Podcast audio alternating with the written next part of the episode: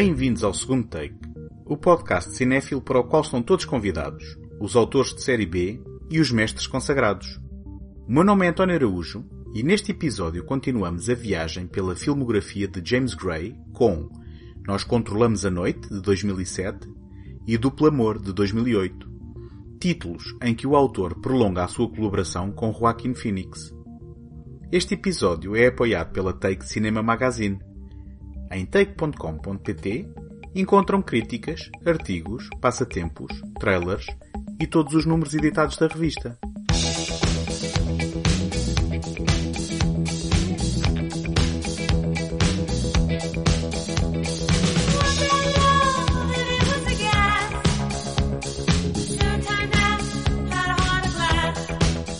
Depois da relação conturbada com Harvey Weinstein na produção de Nas Teias da Corrupção, James Gray teve dificuldades em financiar o seu filme seguinte. Foram precisos sete anos para que o realizador voltasse a estrear um novo título, We Own the Night, novamente aceito no Festival de Cannes, onde estreou a maio de 2007. Tendo nascido na Warner Brothers, o projeto viria a ser adquirido por 11 milhões de dólares pela Sony Pictures, que o distribuiu localmente através da Columbia. Internacionalmente, foi distribuído pela Universal Pictures e viria a estrear em Portugal em abril de 2008, com o título Nós Controlamos a Noite. Nice place, man. Just wait till I take over Manhattan, baby. I used to tell my kids, work first, play later. My son Joseph really took that to heart. You like what you do at the club very much. You are like a son to me. Love it.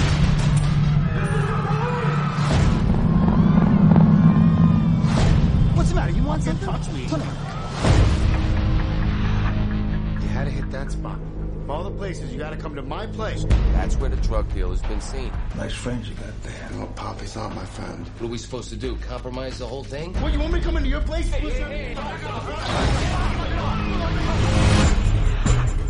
Sooner or later, either you're gonna be with us, or you're gonna be with the dealers. Joaquin Phoenix regressa ao universo de Grey e a 1988 como Bobby Green, o gerente do clube noturno El Caribe, no bairro nova-iorquino de Brooklyn, frequentado pelo mafioso e traficante de droga russo Vadim, um papel de Alex Viadov, sobrinho do dono do estabelecimento Marat, interpretado por Moni Moshonov. Bobby distanciou-se do seu pai, o chefe adjunto da polícia Bert Gruzinski, o veterano Robert Duval, e do irmão, o capitão da polícia sob a alçada do pai, Joseph, o também repetente Mark Wahlberg. Bobby usa o nome de solteira da mãe, Green, para não ser associada à família cumpridora da lei, preferindo desfrutar uma vida hedonista com a namorada amada, encarnada pela sensual Eva Mendes. Quando o irmão Joseph lidera um ataque policial ao El Caribe, na esperança de prender Vadim, Bobby recusa cooperar. O incidente aumenta ainda mais a tensão entre Bobby e a família.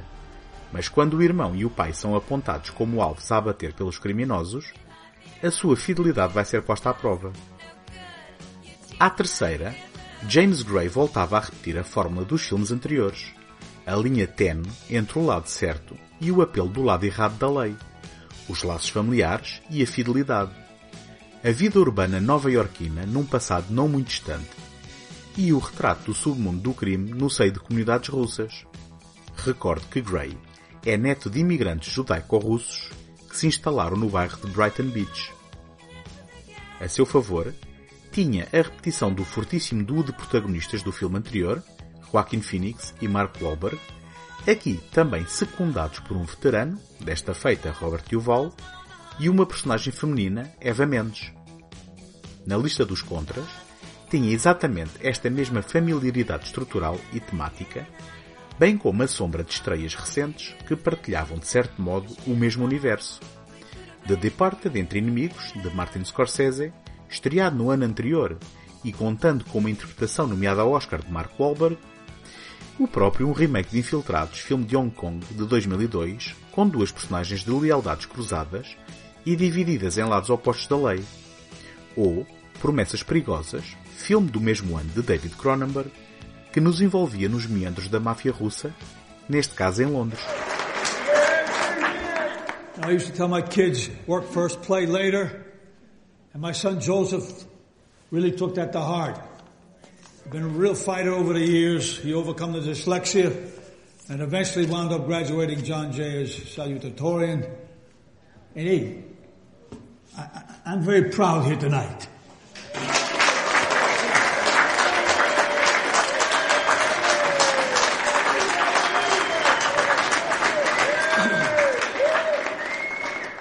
Thank you all for coming. Happy Thanksgiving. Uh, before I say anything else, one of our brothers was killed in the line of duty last night.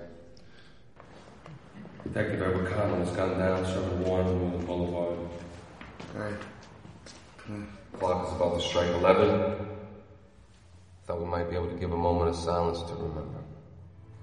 O título We Own the Night é retirado do lema da Unidade de Crime Urbano do Departamento da Polícia de Nova York, criada em 1971 e responsável durante décadas, através de métodos inovadores, pela limpeza das ruas da cidade de drogas e armas. E mesmo que James Gray afirme não ter feito uma homenagem às forças policiais, ou pelo menos que não as pretendia glorificar, é difícil não o encarar como uma celebração, mesmo que solene, das mesmas. Em The Yards, era a personagem de Wahlberg quem estava no centro da narrativa. Desta feita, é Joaquin Phoenix quem toma o centro do palco como Bobby. Bobby afastou-se da família e da sua tradição policial, procurando um estilo de vida despreocupado e superficial, tirando proveito do crime à sua volta, ao qual opta por fechar os olhos. Gray explora a diferença de classes como barómetro das diferentes opções de vida dos dois irmãos e, apesar das relações conturbadas entre o par, recheadas de amargura, à qual se acrescenta a desilusão por parte do pai, quando Joseph é alvo de um atentado, Bobby dá início a uma viagem de redenção e aproximação familiar. Brother says you don't answer the phone anymore. Ah, I've been busy, Pop, that's all. Yeah? What's going on with you? You can't talk? Mm-hmm. You what? It's alright. You all right? Yeah. You know, I could have uh, gotten you a good job with us, a safe job. If you would have asked, if you'd been around. I got a job. I got a job, a good That's the whole point of this conversation we had. That's why your brother was here, because of this club.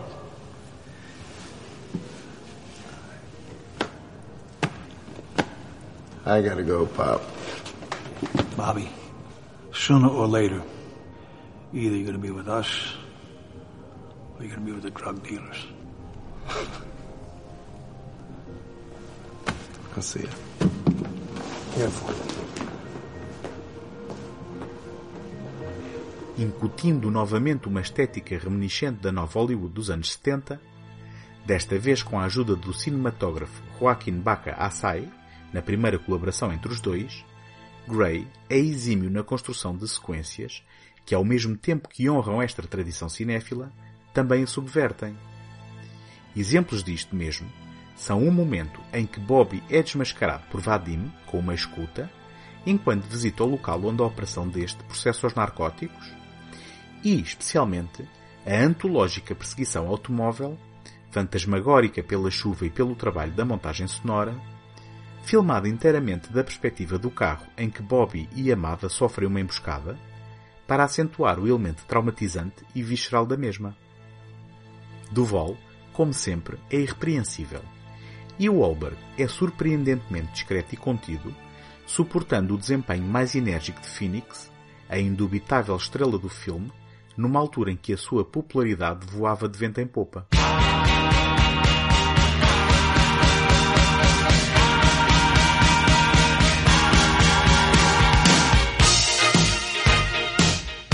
Confrontado na conferência de imprensa de promoção ao filme em Cannes, com a ideia que o seu cinema é repetitivo e pouco original, James Gray recuperou a máxima do cineasta Jean Renoir e afirmou ser uma sorte um realizador poder fazer o mesmo filme vezes sem conta, numa perspectiva temática, obviamente. Desta feita, O seu eterno filme partiu de uma fotografia que retratava a dor e sofrimento de polícias no funeral de um colega, o que explica as imagens de arquivo no prólogo que dão enquadramento e uma corrente emocional à história que Gray diz ter moldado com base na estrutura mítica da peça Henrique IV de William Shakespeare. Se nós controlamos a noite parece previsível, é porque a ideia de destino e predestinação é inerente aos próprios temas do filme. É o regresso da ovelha negra ao seio familiar, do qual não se consegue livrar facilmente, e o cumprir do papel que lhe estava destinado à partida. Ao terceiro filme em 13 anos, James Gray, que começou por ser comparado no início da sua carreira a Quentin Tarantino, não podia estar mais distante do cinema deste. Numa indústria que preza estilo sobre substância, consolidava a sua reputação como um realizador sóbrio, operático, emocional e, acima de tudo, genuíno.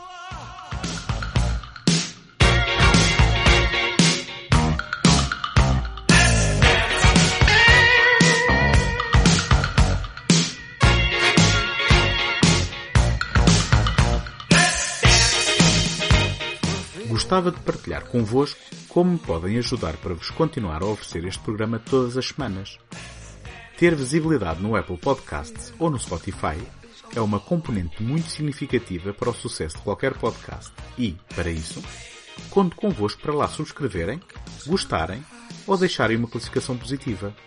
Agradeço-vos desde já toda a ajuda que puderem dar. Em segundotake.com encontram o arquivo de todos os episódios deste programa bem como do Betamax, um podcast em que me junto ao Tiago Laranjo para desempoeirarmos filmes abandonados à nascença e esquecidos pelo tempo.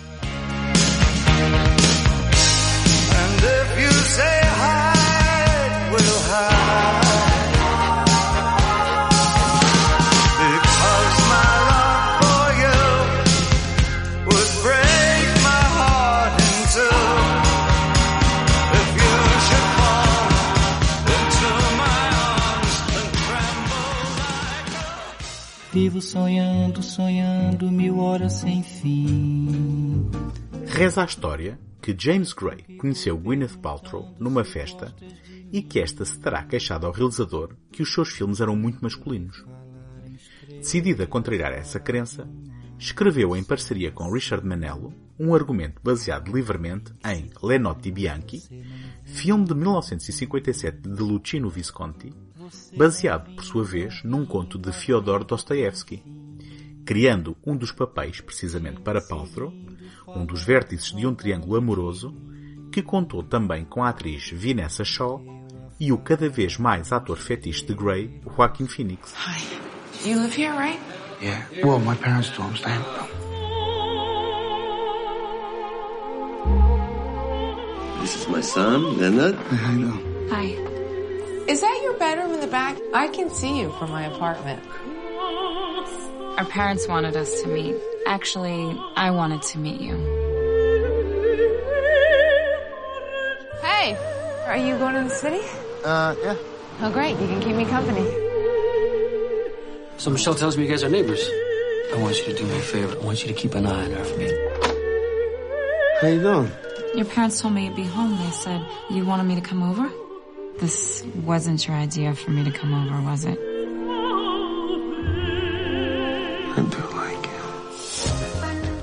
Desta vez, não foi preciso esperar sete anos, mas sim apenas um. Em maio de 2008, voltou a estrear em Cannes o seu novo filme, Two Lovers, que chegaria a Portugal em julho do ano seguinte com o título Duplo Amor. Estamos de volta à comunidade judaica russa do bairro de Brighton Beach, em Nova York.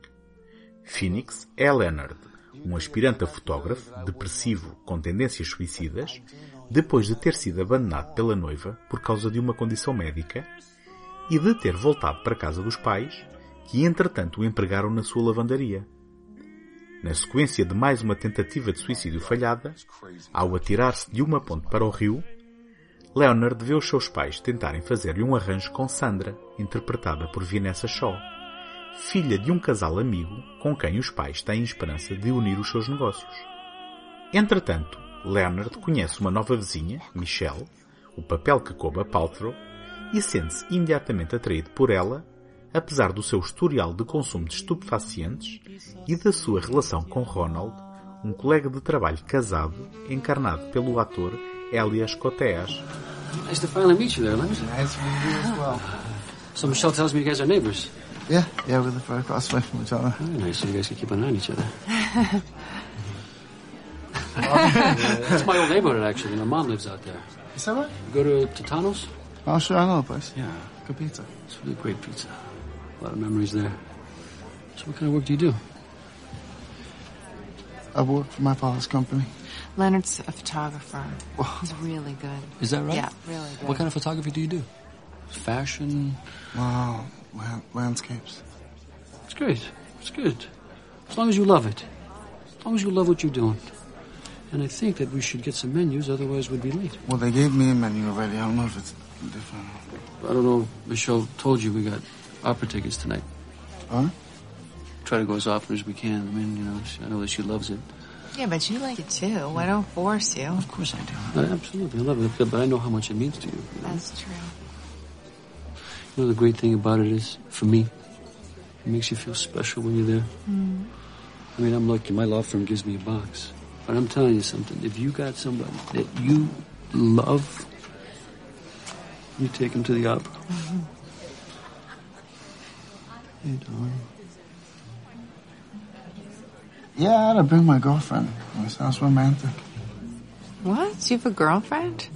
Duplo Amor é uma obra intimista e requintada, onde Gray prolonga de forma coerente as suas preocupações temáticas e biográficas. A sua sinceridade e fidelidade a uma abordagem emocional sem pinga de cinismo, pouco preocupado com convenções e géneros, o que lhe tem valido uma relativa indiferença do público americano às suas obras, rende-lhe aqui uma história de desejo e amor obsessivo, passa a redundância, porém ancorada no espartilho familiar a que o realizador nos habituou.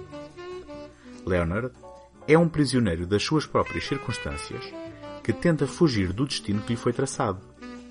Sandra, que se sente atraída por Leonard, representa a herança judaica, a segurança do negócio de família, que o próprio confessa fazê-lo sentir como morto, e o prolongamento do carinho e cuidado maternal. Michel, que o encara como um irmão, por seu lado, apresenta-se como uma possibilidade de fuga, de rasgo com o que dele é esperado, como uma possibilidade fugaz e praticamente inatingível de felicidade, contrariando os desejos da sua família e rejeitando a estabilidade financeira que lhe é oferecida pelo pai de Sandra. O trio de protagonistas funciona como um sistema de espelhos que se refletem em circuito fechado. Sandra trabalha numa empresa farmacêutica. Michelle tem um passado problemático com estupefacientes. E Leonard, perante a possibilidade de fuga com esta, acredita estar livre da necessidade dos medicamentos que tratam a sua condição. Além disso, o espírito protetor de Sandra sobre Leonard é replicado nos sentimentos deste por Michelle. Ambos manifestam o desejo de cuidar dos objetos dos seus afetos. Hi. Hey. How you doing? Good, good. Um, your parents told me you'd be home. They said you wanted me to come over. There at my father's birthday. Yeah. Yeah, come on. Come on. Uh, you want something to drink? Yeah, sure. Yeah. What is this that you're playing? Oh, opera. Opera. Like it? Yeah. Yeah. I've never been to the opera. I've been to the Nutcracker, but when I was little. Yeah. What do you want? Water or soda? Uh, soda, please. Lot of options, yeah. I was just out with a couple friends. Had some business to do. Thank you. Is this your whole family? Yeah. Well, actually, I was adopted. I was in line to be king of Denmark. no, yeah, this is, uh, that's my parents just with the met, the workman's circle dance. My uncle Tobias introduced them. That's him right there with the mustache. yeah, my dad just came in from Israel. And Oh. they just, yeah, it's cute. That's me. Look, my mom, she's a girl. These are dirty, aren't they? What's the matter? Leonard, this this wasn't your idea for me to come over, was it? What do you mean? It's okay, you didn't call me back.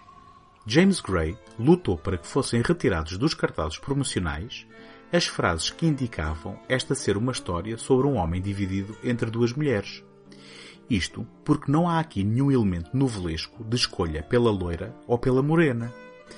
Este não é mais que um retrato autêntico de um homem egoísta, em muitos aspectos, com comportamentos infantis e exagerados na sequência daquilo que acredita ser amor. O exemplo supremo é o aproveitamento do momento de fraqueza emocional de Michelle para com ela fazer sexo enquanto declara o seu amor e se apresenta como uma alternativa a Ronald. A encruzilhada emocional em que se encontra, tão relacionável e humana, prende-se com o dilema de ser quem dele se espera que seja ou quem Leonard quer ser de verdade. No entanto, repetindo a tragédia dos protagonistas dos filmes de Grey, a escolha não é sua e o seu destino não está exclusivamente nas suas mãos. A leitura do final dependerá muito do espectador. Final feliz ou amargo? James Gray encena a ação de forma perfeitamente clara, mas as motivações das personagens são ambíguas e o desfecho tanto se apresenta como um final satisfatório, de estabilidade emocional e económica, como, para os mais sonhadores, poderá traduzir uma capitulação a desejos que não eram os seus, um aceitar desiludido de que a felicidade é um sonho vão e inatingível. Para tal, é imprescindível a prestação do trio de atores, com o inevitável destaque de Phoenix, completamente diferente das outras colaborações com o realizador. Insular quando lida com os pais, confiante junto de Sandra, esforçado e nervoso quando na presença de Michelle. Phoenix é mercurial e de cena para cena demonstra um leque de sentimentos com variações atómicas praticamente imperceptíveis, nunca denunciando qualquer tique de interpretação e mantendo Leonard uma personagem verosímil e humana.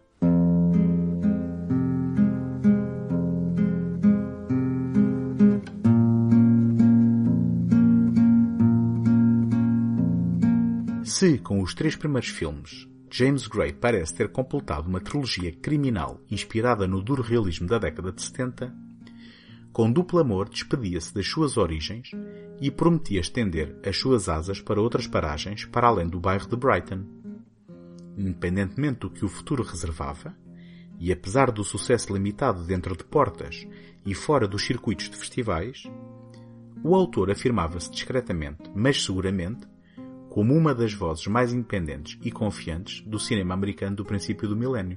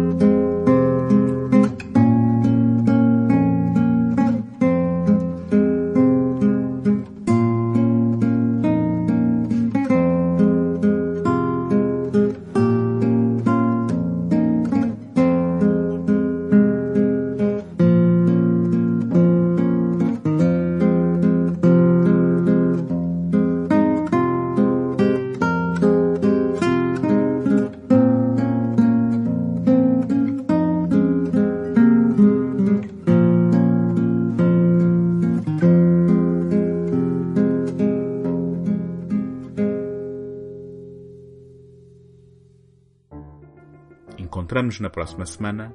Até lá, boas fitas!